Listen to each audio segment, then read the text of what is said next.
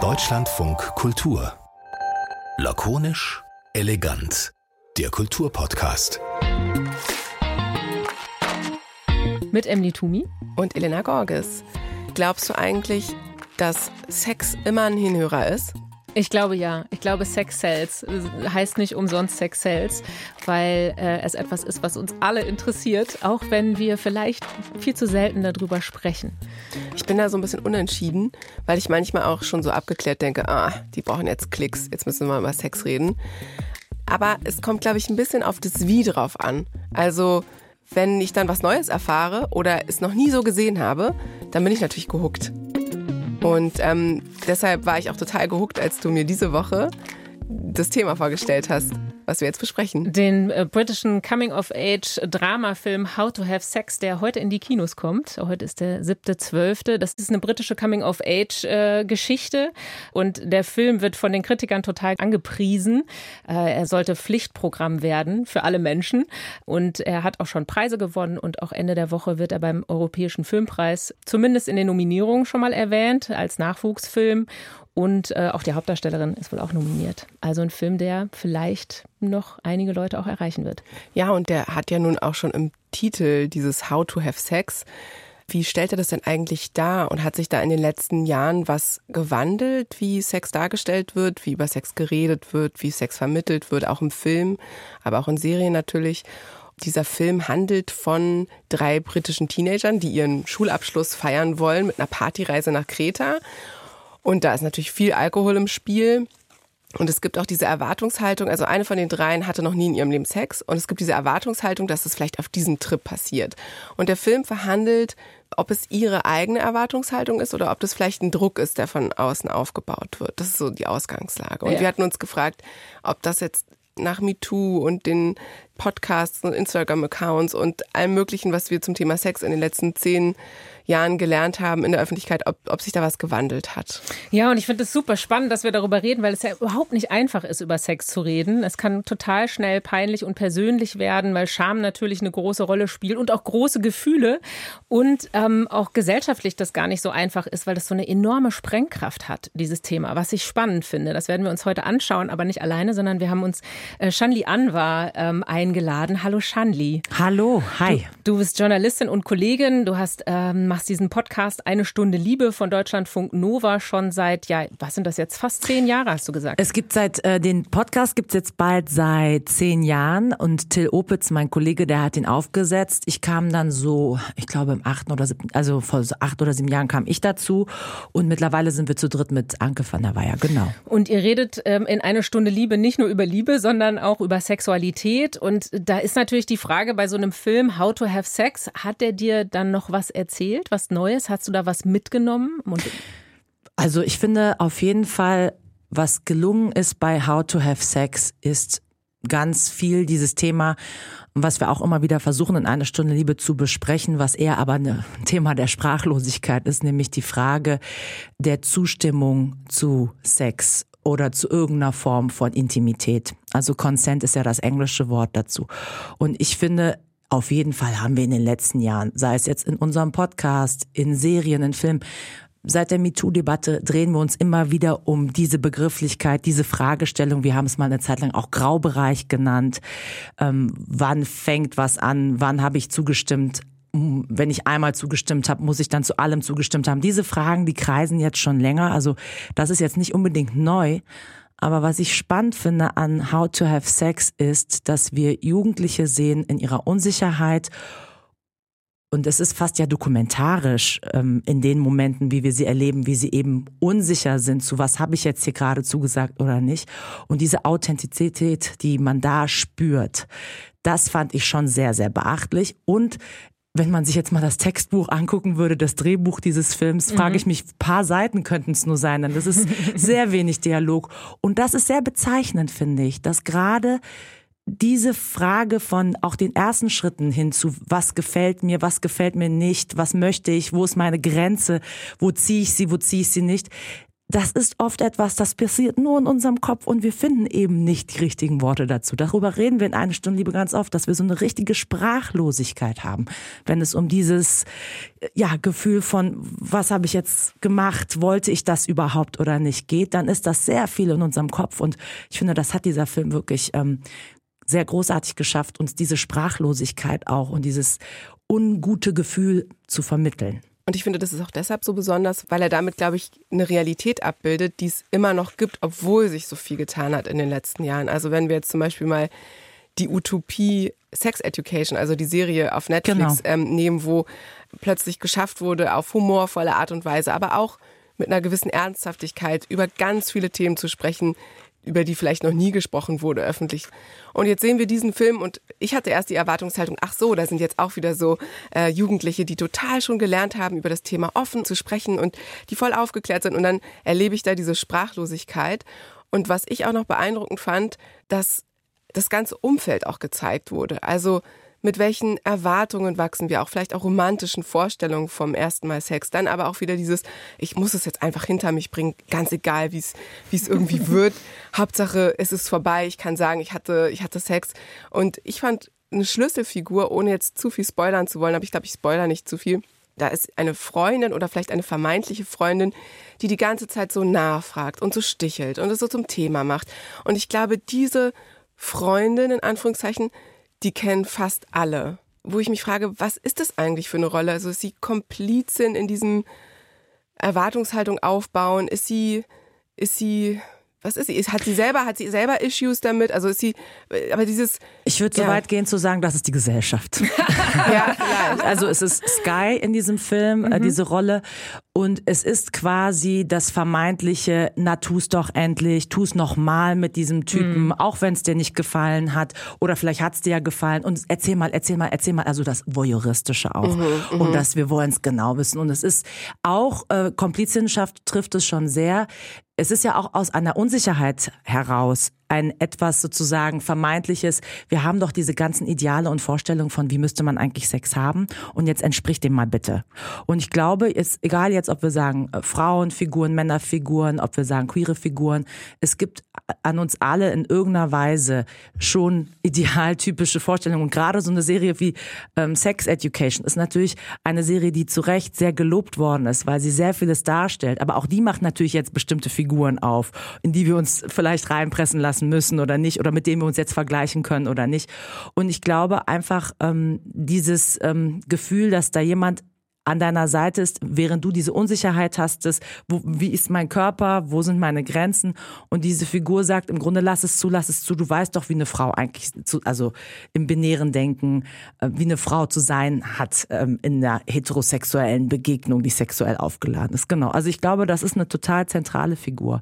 Und ich weiß nicht, ich hatte auch so einen Moment, wenn ich jetzt überlege, wo ist nämlich der Ort, wo Aufklärung stattfindet.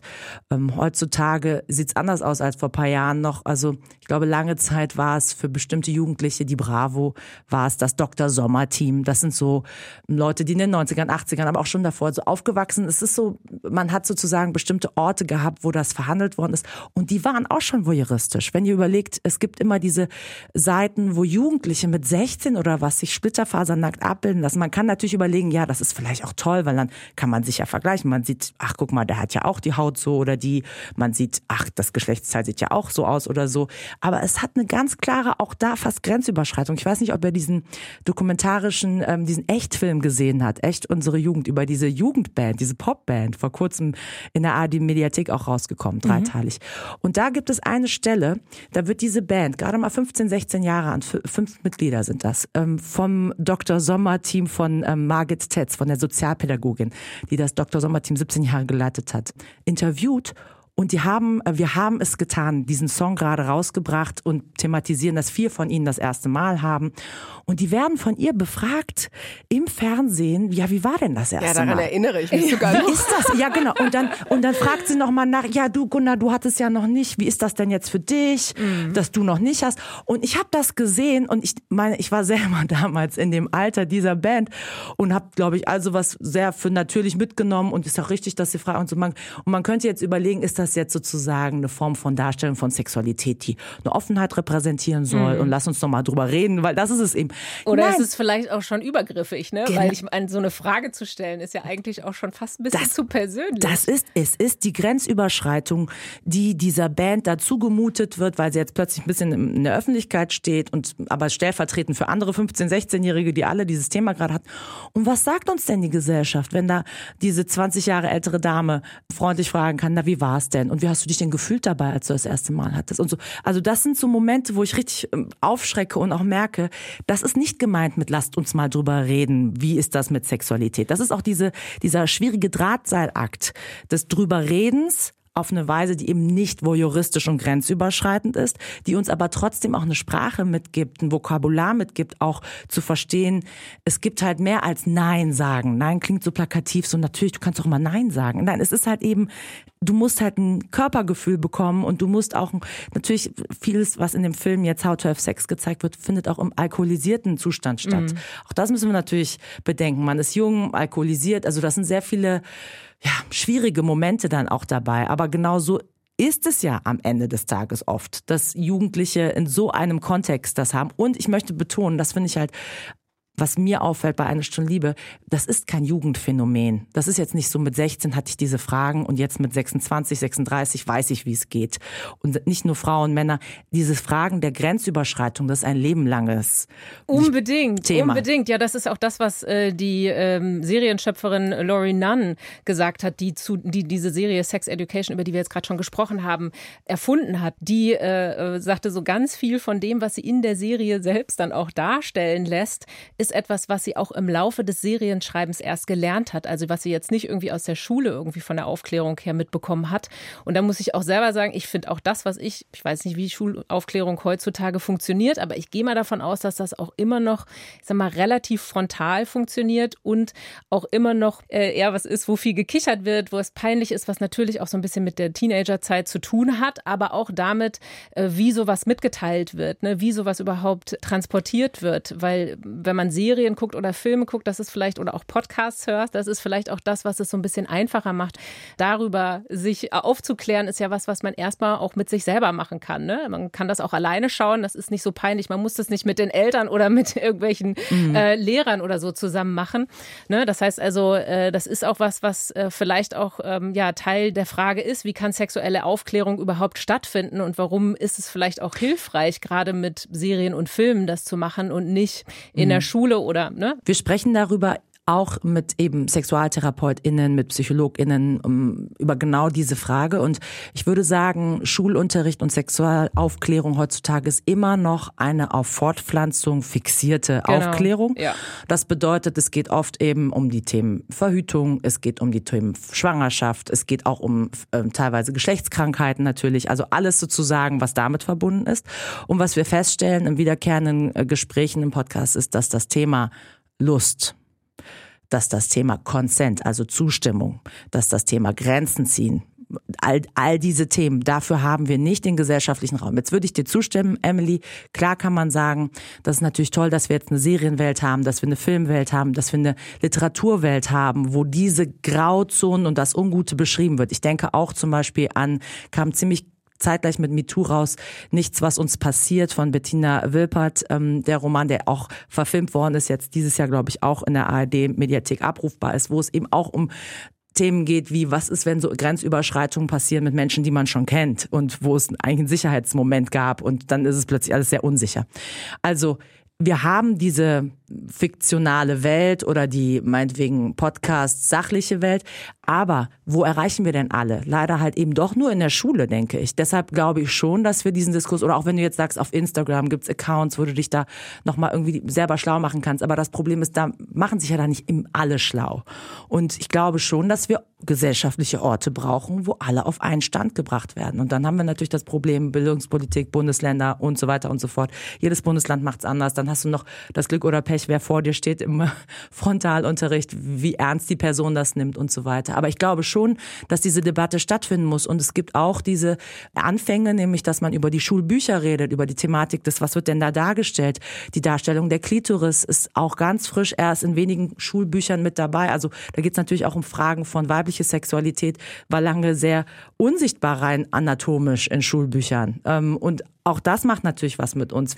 Wenn wir nicht das richtige Vokabular haben, wenn wir nicht das richtige Wissen haben, wenn wir nicht die richtigen Abbildungen sehen als äh, Schülerinnen und Schüler. Das äh, ist auf jeden Fall bezeichnend, dass wir dann natürlich auch nicht die Möglichkeit haben, unsere Sexualität frei zu leben oder auch zu verstehen. Ja, und die Frage ist ja auch nochmal, ähm, was dann eigentlich dieses Wissen in der Praxis bedeutet. Also ich, ich, ich stelle mir das so vor wie ähm, theoretische Fahrprüfung und dann praktische Fahrprüfung. Also ähm, das Wissen ist ja die Grundvoraussetzung dafür, dass man eigenständige Entscheidungen treffen kann oder auch weiß, was alles möglich ist.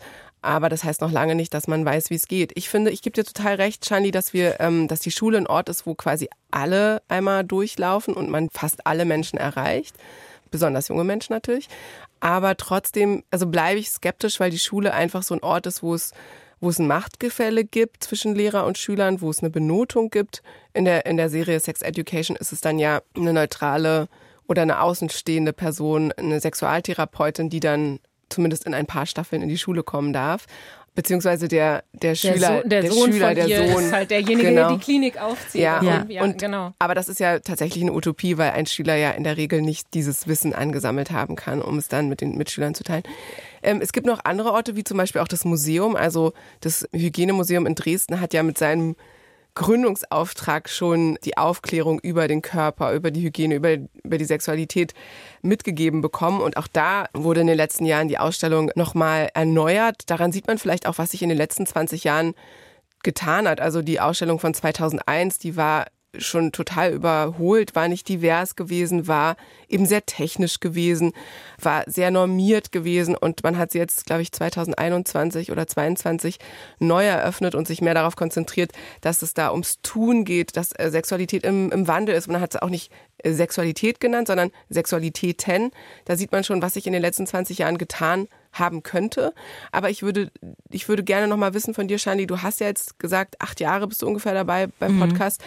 Hast du das Gefühl, dass dadurch, dass es jetzt viele Orte gibt, also nicht nur die Bravo und die Schule, sondern eben das Museum, Instagram, TikTok, Spielfilme, Serien, dass sich da vielleicht dadurch was getan hat, dass die Menschen in der Summe doch besser Bescheid wissen über Sex? Ich finde es manchmal so bitter, weil ich das Gefühl habe, nein, eigentlich, also es, mhm. ja klar, natürlich haben wir bestimmte Geschichten. Ich habe jetzt äh, die Klitoris angesprochen. Ich weiß noch, als wir, ich glaube 2018 habe ich eine Sendung dazu mhm. gemacht oder so und dann haben wir auch eine 3D-Klitoris ausdrucken lassen und dieses Gebilde, damit ist unsere Reporterin Hannah Ender dann auf der Straße rumgelaufen und hat dann das Menschen gezeigt, sieht ein bisschen aus fast wie eine Blüte oder so und dann hat sie gefragt, wisst ihr, was das ist? Und da haben, also ich glaube, die, da gab es gar keine Trefferquote. Also gab es niemanden, der gesagt hat, das ist eine Klitoris. Und ich glaube, das wäre jetzt, und sie war in Berlin unterwegs, sicherlich Berlin Mitte jetzt anders, wenn man damit rumlaufen würde. Es ja, gibt jetzt Anhänger, Aufkleber. So. Ja, das sagst du so. Ich bin da, ich bin, ich bin, mir da nicht so sicher. Ich war gerade noch im Museum äh, für europäische Kulturen und habe mir da die Ausstellung über Menstruation angeschaut. Läuft heißt die. Und habe da auch wieder eine Darstellung der Klitoris gefunden, die einfach nur so ein Punkt ist, wo ich dann auch ah. ne, gedacht habe, so nee, genau das ist eine alte Vorstellung von Klitoris. Die Klitoris ist viel, viel größer und habe dann auch die MuseumsmacherInnen äh, angeschrieben und gesagt, so hier ist nicht genau das eigentlich das Problem, dass wir das immer ist wirklich so problematisch, viele, ja, wenn man so sich gerade dem widmet in der Ausstellung und genau. das dann nicht hat. Aber gut, und, es ist ja aber, äh, richtig dann auch zu schreiben, Emily. Finde ja. ich richtig, den Impuls zu sagen, ja komm, dann, also ich lasse es jetzt nicht einfach da und denke, oh nein, wie sind die denn jetzt? Und sondern man muss halt aktiv dann da dran gehen. Ich aber schon mein Gefühl ist jetzt in Großstädten, ich sehe Aufkleber, ich sehe Ohrringe, ich sehe Kettenanhänger, ich sehe es auf T-Shirt-Prints. Ich sage jetzt nicht, deshalb wissen es jetzt alle. Ich habe nur das Gefühl, es ist ein Unterschied zu vor fünf Jahren, wo halt keiner wusste, was ist das. Das ist ich, interessant, dass du sagst fünf Jahre, weil ich habe mich das gefragt, was diese Timeline ist. Sind es ungefähr fünf Jahre? Ist es zehn Jahre? Ich dachte so, hm, vielleicht sind es ungefähr zehn Jahre. Und warum das eigentlich so spät erst kommt, das hat ja was mit Macht zu tun. Ne? Also das wurde schon ganz oft jetzt hier auch so ein bisschen äh, immer hier und da erwähnt. Es ist nicht nur Macht, es hat auch damit zu tun, wonach du suchst, weil es ist so, dass 1998 eine australische Ärztin, ich komme jetzt gerade nicht auf ihren Namen, aber diejenige war, die nochmal diese Form der Klitoris äh, beschrieben hat und dann nochmal in der Wissenschaft erklärt hat und so weiter. Es gab auch schon bei bestimmten Bewegungen in den 70ern, es gibt sozusagen immer ähm, Bewegungen, wo wellenartig quasi wieder mehr Wissen angehäuft wird und dann ebbt es wieder ab, wenn es um Sexualität geht. Das gab es auch. Ich will jetzt nicht sagen, erst 1998 hat man das gefunden, die wahre Größe der Klitoris, aber das war so ein Momentum. Und es gab dann vor ungefähr fünf, sechs Jahren nochmal eine französische Wissenschaftlerin, die das nochmal sozusagen medial hochgehoben hat. Und dann, das war auch die Welle, die wir dann mitbekommen haben und gesagt haben, da müssen wir nochmal hingucken und das berichten. Also ich glaube, das Problem ist halt nicht nur ein Machtgefälle, sondern eben die Frage, wer sitzt an einer Forschungsposition, wer sitzt an einer Position zu entscheiden, wonach gucken wir denn jetzt? Und wenn da jemand sitzt, der ein Interesse hat, auch an der weiblichen Anatomie beispielsweise, dann wird halt anders hingeguckt, dann wird halt anders berichtet. Aber das haben wir in verschiedenen Feldern, würde ich sagen, dass eben je nachdem, wer da sitzt, an einer Position anders hingeguckt wird. Nicht nur bei Sexualität. Aber ähm, was ich noch sagen wollte, Elindas Frage war ja, hat sich irgendwie was gewandelt oder nicht? Tut sich jetzt was durch beispielsweise Podcasts und so weiter? Ich will eine Sache sagen. Also alles, was wir aufgezählt haben, stimmt. Es gibt ein breites Angebot. Aber warum habe ich das Gefühl, es ändert sich nichts am Wissensstand? Weil, ja, ich würde sagen, Aufklärung Nummer eins findet auf jeden Fall durchs Internet und durch Pornografie statt. Und da ist es so, dass der Zugang sehr schnell ist. Da ist es so natürlich, dass auch, also dieses große Fragezeichen ist, wie geht es denn? Genau dieser Titel des Films, How to Have Sex. Wie macht man denn Sex? Der wird dort sehr explizit nur da gezeigt. Jetzt haben wir natürlich seit auch ungefähr zehn Jahren, würde ich sagen, feministische Pornografie. Wir haben andere Darstellungen von ähm, Sexualität in Pornografie, die größer wird und man sagt, okay, lasst uns auch da ähm, queere Menschen zeigen, lasst uns auch da andere Formen von Sexualität zeigen. Was also auch allein zum Beispiel bedeutet eigentlich Sex? Mhm. Ist es denn erst in dem Moment, ähm, wo man sagt, äh, es findet eine Form von ähm, äh, ja, Kopulation stattfindet, irgendwie ist, ich sag's jetzt ganz platt, ist es ein rein raus? Ist es wirklich in dem Moment, dass dann Sex vollzogen ist oder ist es schon der Kuss? Ist es schon ein Streicheln? Ist es schon, und so weiter? Und Pornografie setzt Bilder in die Köpfe sehr früh von Jugendlichen nicht nur eben von Jugendlichen, es zieht sich auch über die Jahre hinweg, auch Menschen, die später Pornografie schafft, Realitäten in unseren Köpfen, von denen wir meinen, das müssten wir jetzt leisten, von denen wir meinen, das müssten wir jetzt bringen. Und das aufzubrechen, da komme ich wieder zur Schule. Ich glaube halt schon, dass wir Orte brauchen, wo du halt eben alle erreichst. Du hm. brauchst Orte, wo du halt eben auch über Pornografie redest und sagst, Leute, das, was ihr da seht, das ist hochgradig inszeniert und mit Licht, mit, also es sind ja verschiedenste Gewerke, die da dabei sind, Leute so aussehen zu lassen, wie sie aussehen. Es gibt verschiedene Möglichkeiten, wie überhaupt, also die, also die Formen der Geschlechtsteile. Sind die Menschen operiert oder nicht? Sind die Leute, haben die äh, mit bestimmte Formen von Präparaten genommen? Das wird irgendwie suggeriert, da gibt es irgendwie eine Form von, wie lange dauert da jetzt eigentlich dieser Sex? Also das ist alles sozusagen sehr, ähm, würde ich sagen, großer Einfluss auf unsere Art der Wahrnehmung von Sexualität. Okay, aber also ich finde es jetzt fast schon eine Überforderung für die Schule. Wir haben den technischen Bereich, also dass man überhaupt über die technischen Möglichkeiten oder über Du meinst das jetzt Wissen, nur das medizinisch-biologisch oder was meinst du mit technisch? Ja, wie es funktioniert. Also mhm. was, was Shandi, was Shandi gerade mit rein raus beschrieben hat. Also ja. da gibt es ja noch äh, viele andere Möglichkeiten und das ist ja auch was, was junge Menschen, glaube ich, total interessiert. Wie funktioniert das eigentlich? So, dann haben wir natürlich auch den ganzen aufklärerischen Bereich zum Thema Krankheiten. Ist nicht ohne Grund auch immer ein, ein wichtiger Faktor gewesen und ist auch immer noch extrem wichtig wichtig. Dann haben wir den ganzen Gefühlsbereich und den gesellschaftlichen Bereich, also auch die moralischen Vorstellungen. Ich finde zum Beispiel auch interessant, ich merke, dass es offensichtlich so eine Entwicklung hin zu mehr Progressivität gibt oder alles öffnet sich, alles wandelt sich. Es gibt auch den Anspruch, dass Teenager eben ganz selbstverständlich früh Sex haben können und dürfen. Wir sind eine freie Gesellschaft. Und da gibt es aber auch einen Bereich von Menschen, einen gesellschaftlichen Bereich, die extrem konservativ leben, weil sie religiös geprägt sind. Und damit meine ich alle Religionen. Ja, also mhm. ähm, Religion ist etwas, was Sexualität total reglementiert. Und es gibt Teenager, die wachsen in Elternhäusern auf, wo noch gepredigt wird. Ich sage jetzt mal bewusst gepredigt, kein Sex vor der Ehe. Und die werden oft gar nicht mitgedacht. Also es, es gibt sicherlich Teenager, die daraus ausbrechen oder junge Erwachsene. Oder allein, Elena, nur Ergänzung, äh, Masturbation. Also, dass das mhm. zum Beispiel ja. ähm, verboten ist, dass das dreckig ist, dass das falsch ist, dass das ähm, Gott nicht gut heißt und so weiter. Auch das ist ja schon, also es geht ja. jetzt nicht nur um Sexualität mit einer anderen Person, sondern schon die eigene Sexualität wird da ja quasi ja. dämonisiert. Genau, aber das hat vielleicht nicht so krasse Konsequenzen, weil, weil man das noch heimlich machen kann. Aber auf jeden Fall gibt es ja sicherlich sehr viele Menschen, die nicht daraus ausbrechen und konform damit leben und die ständig damit konfrontiert werden, dass sie aber eigentlich, also dass die Gesellschaft davon ausgeht, dass alle so offen und, und, und frei leben können.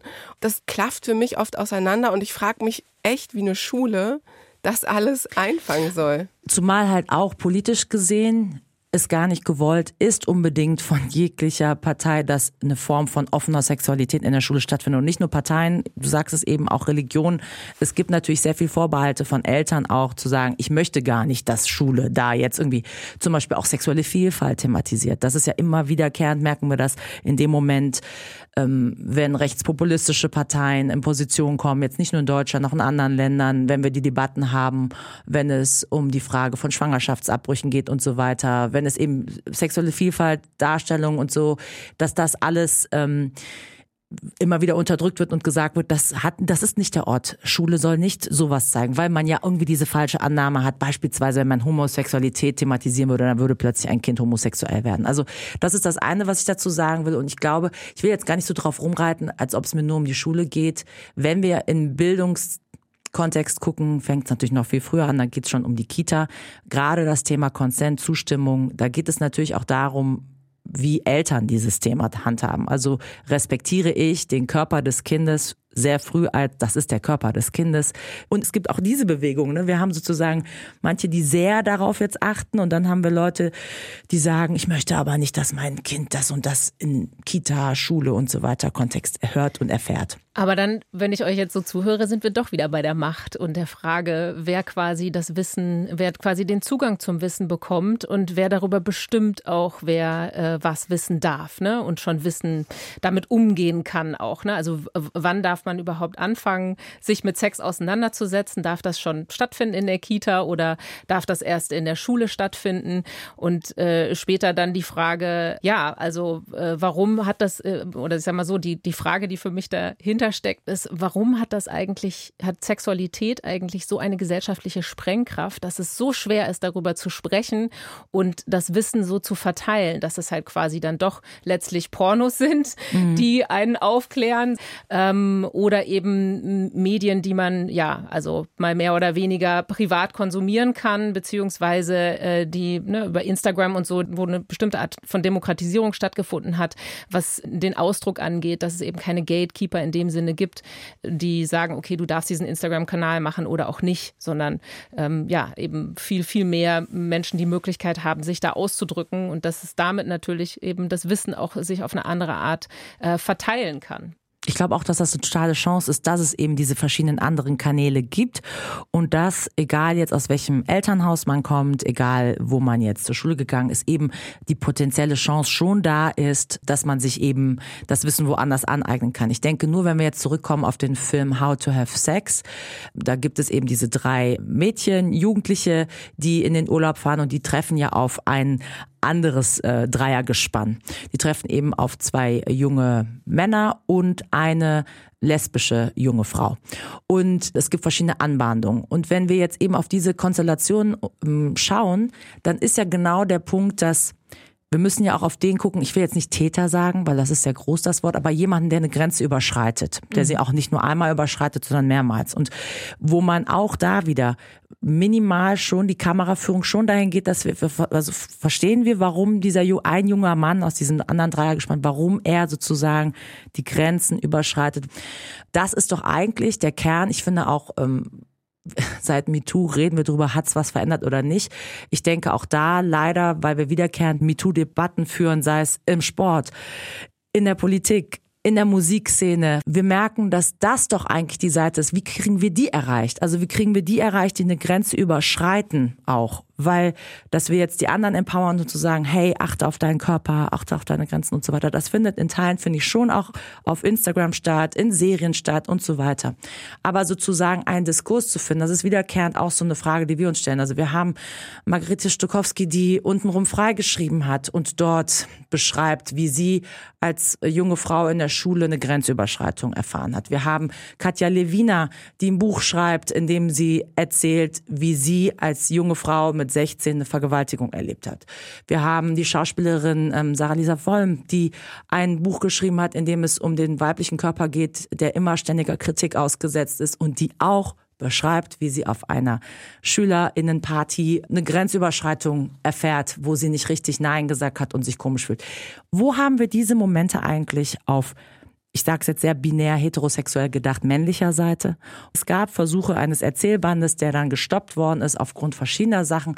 Aber diesen Diskursraum aufzumachen, wo reflektiert denn auch mal die männliche Seite eigentlich? Warum gibt es diese Grenzüberschreitung? Wo lerne ich eigentlich, dass es okay ist, dass ich das mache? Wo haben wir diesen Moment eigentlich? Und auch in der Literatur, Serien, Filmwelt gibt es das natürlich dargestellt, aber ich frage mich halt, das brauchen wir auch sozusagen in Sachbüchern meiner Meinung nach. Also dieser Literaturband ist insofern, glaube ich, auch, es ist sehr schade, dass dieses Projekt von Anfang an falsch angegangen wurde, denn ich kann mir vorstellen, dass andere Verlage da jetzt vielleicht von Abstand nehmen. Elena, nenn nochmal den Titel. Ich kam oh Boy. Jetzt oh Boy, genau. Und ich habe wirklich Oh Boy bei mir auf dem Nachttisch äh, liegen. Ich habe äh, nur den einen sehr kritischen ähm, Aufsatz daraus, Essay daraus gelesen. Und ich möchte den jetzt gar nicht hier thematisieren, weil ich will natürlich auch respektieren, dass es eine Person, die sagt, ich wollte nicht, dass das bekannt wird und so weiter. Aber jetzt mal ganz ehrlich, ich habe das gelesen und habe nur gedacht, da wird doch auch gar nichts reflektiert. Also da hat ja nicht, ich weiß nicht, ob es nebulös gehalten wird, weil man eben zugesagt hatte, man würde die Grenzüberschreitung nicht thematisieren. Aber jemand sagt, ich habe ja auch mal eine Grenze überschritten. Punkt. Jemand sagt nicht, das und das ging mir durch den Kopf. Jemand sagt nicht, es war mir in dem Moment egal, dass sie meine Hand weggeschubst hat. Jemand sagt nicht, ich wurde dazu angespornt, schon als Jugendlicher mit 16 von meinen Jungs im Fußballclub, was auch immer, also um jetzt Klischeebilder aufzumachen. Kein, es gibt nicht den Moment, dass wir mal auch verstehen, weiß diese Person, dass sie eine Grenze überschritten hat? Hatte sie selber eine Unsicherheit oder nicht? Das wird natürlich auch in diesem Film How to Have Sex nicht richtig benannt, weil es ja sehr viel Sprachlosigkeit gibt. Man weiß es nicht. Ja, und vor allen Dingen, dieses Projekt ist deshalb auch problematisch, weil sich eben wieder über ein Nein hinweggesetzt wurde, weil die Person, die den Übergriff erlebt hat, eben nicht wollte, dass darüber genau. geschrieben wird. Aber was ich eigentlich sagen wollte, ist, ich kann mir auch vorstellen, dass aus der Wissenschaft nochmal wichtige Impulse kommen müssen, die dann über Jahre oder Jahrzehnte in die Gesellschaft hineinwirken. Was mir aufgefallen ist in der Vorbereitung dieser Sendung, es gibt es gab sehr, sehr spät in Deutschland überhaupt die erste Sexstudie. Ähm, ich glaube 2018, 2019, die sogenannte GESIT-Studie. Und die hat vor allen Dingen auch wieder abgefragt, was machen die Deutschen mhm. beim Sex, ja? Mhm. Also was, was für Praktiken, wer ist homosexuell, wer ist heterosexuell, wie hat man Sex, äh, welche Krankheiten kennt man, bla bla blups. Aber sie hat nicht das Wissen darüber abgefragt. Und wenn dann nur Wissen über Krankheiten. Und ich glaube, wenn die Wissenschaft anfängt, mal zu fragen, hey, was wisst ihr eigentlich über Konsens? Was wisst ihr über Gefühle? Was wisst ihr über verschiedene Sexpraktiken und so weiter? Dann kommen wir vielleicht mal dahin, dass wir gar nicht so viel wissen und dass das Wissen, was wir uns zusammensammeln, dann eben auch sehr zufällig ist. Ja? Mhm. Und da sehe ich noch ein echt langen Weg, weil damit hat man noch gar nicht begonnen, offensichtlich. Mhm. Wissenschaft ist halt das eine. Wir haben es im Podcast auch versucht. Wir haben einen unserer Autoren vom Eine Stunde Liebe-Team, Benjamin Weber, darum gebeten. Der hat sich dann mit einem guten Freund getroffen, auf dem Bier quasi, ähm, fünf Minuten zusammengekürzt das Gespräch, ihn quasi gefragt, so diese Grenzüberschreitung, kennst du das eigentlich? Kenn ich das eigentlich? Und die kommen schon, weil sie sich lange kennen und so weiter, schon an den Punkt, wo einer dann so beschreibt, naja, ich habe schon mal was gehabt, wo ich gemerkt habe, sie hat eigentlich irgendwie Nein gesagt, aber irgendwie dachte ich, naja, vielleicht hat sie ja doch Spaß daran. Und dann kommt wieder diese Sprachlosigkeit und das Interpretieren von, was ist es eigentlich? Und dann habe ich irgendwie weitergemacht. Das gibt's schon. Also wir versuchen es im Podcast, haben wir versucht, diese Momente abzubilden. Und ich möchte noch mal auf den Film How to Have Sex zurückkommen, weil ich finde, da ist auch, ich will jetzt auch nicht alles spoilern, aber ich finde schon, es gibt eine Figur, eben eine andere Männerfigur, die sexuell zurückhaltender ist, sage ich mal und die, wo du man merkt, da ist irgendwie ein Interesse da und irgendwie vielleicht eine Form von erstes Verliebtsein, aber ähm, die hält sich körperlich eben zurück. Es gibt so einen Schlüsselmoment für mich, wo dieser zurückhaltende Junge mitkriegt, nur durch Blicke, irgendwie ist da was schiefgelaufen. Mhm. Irgendwie fühlt sich dieses Mädchen, was ich als sehr fröhlich und ausgelassen am Anfang des Urlaubs kennenlerne, nach einer Woche wirkt die total, ja, vollkommen daneben, irgendwie neben der Spur, vollkommen traurig. Und dann sagt er, naja, ich kenne den anderen aus meiner Kindheit. Meine Mama und seine Mama sind beste Freunde. Wir wohnen in einer Straße. Mhm. So. Und was ist das? Also genauso wie wir eine Frauenfigur haben, die die Gesellschaft ist, die sagt, komm, mach doch und sei sexy und hab doch deinen Sex. Genauso haben wir eine Männerfigur, die sieht und versteht und erkennt und sagt, ja, ich weiß, irgendwie ist doof gelaufen wahrscheinlich. Ich kann jetzt aber auch nichts sagen, weil ich kenne den ja schon so lange und irgendwie ja, was soll ich sagen, wir sind halt irgendwie Freunde. Ich irgendwie der ja, manchmal ist er daneben. So. Ja. Und genau das ist auch die Gesellschaft. Ja. Auch das ist genau dieses die ganzen MeToo Debatten, die wir haben. Ich finde gerade deutsche Musikszene und diese ja, wir kriegen mit jungen Mädchen, denen geht's nicht gut nach Konzerten und dann sagen wir so, ja gut, naja, die, die muss doch wissen, worauf die sich einlässt, wenn sie auf eine Aftershow-Party geht.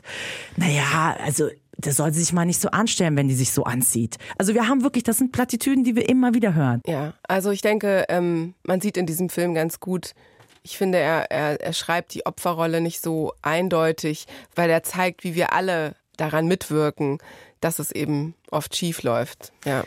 Ja, also ich, puh, sind so viele spannende Sachen, die ihr alle angesprochen habt, die ich gerne noch weiter ausführen würde, muss ich sagen, weil ich gerade auch die Verarbeitung von Grenzüberschreitungen sehr wenig sehe, also von Täterseite. Ne? Also das, was du beschrieben hast, äh, Shandi, was natürlich in der Realität durchaus mittlerweile auch stattfindet, über Täterarbeit, die stattfindet mhm. ähm, mit äh, Menschen, die ähm, sexuelle Übergriffe gemacht haben und sie auch erleben. Ne? Wenn, wie sie erlebt werden, kann man auch wunderbar äh, in der Serie I May Destroy You sehen, die ich eigentlich heute auch schon erwähnen wollte, weil ich habe sie auch so auf der Liste ist. Genau. Und ich genau. wollte genau, dass du ja, darüber, weil ich habe es auch über dich äh, entdeckt, muss ich sagen, Emily, weil du darüber ähm, so viel erzählt hattest und gemacht ja, hast. Sie ist, ähm, genau, ja. sie ist für mich einfach eine revolutionäre Serie tatsächlich gewesen. So wie du jetzt den, den Film nochmal auch gegriffen hast, Shandi, How to Have Sex mit der personifizierten Gesellschaft quasi, das finde ich einen sehr schönen Ansatz, den Film sich so anzuschauen.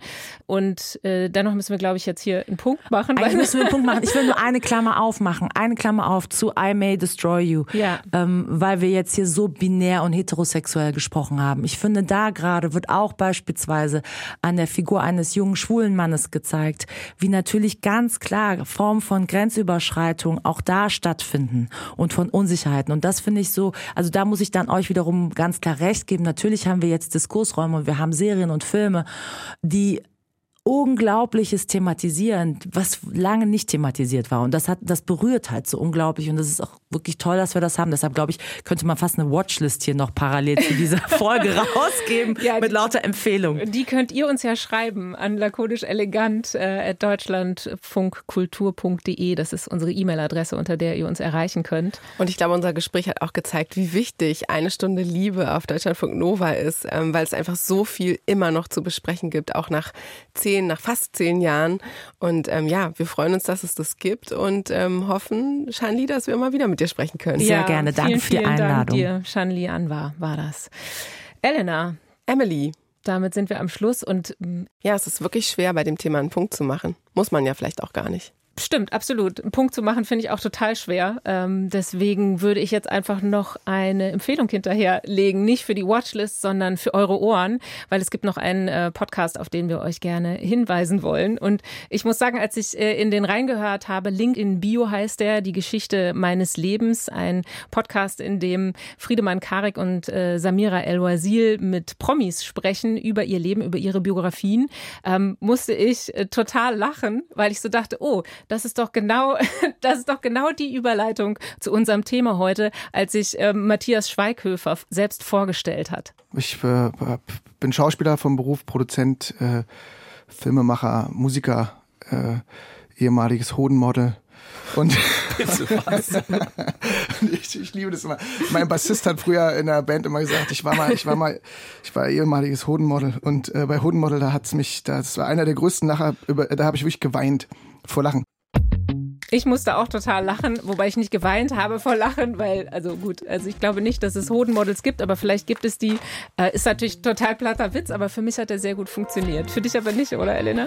Ja, ich finde, er zeigt ganz gut, wie dieser Podcast funktioniert. Der nähert sich nämlich von so kleinen Anekdoten oder äh, ja, manchmal auch von was Ausgedachtem ähm, dem Leben des Prominenten und er setzt damit so eine ganz andere Lebensgeschichte zusammen, als wie man sie sonst kennt. Deshalb eine richtig herzliche Hörempfehlung.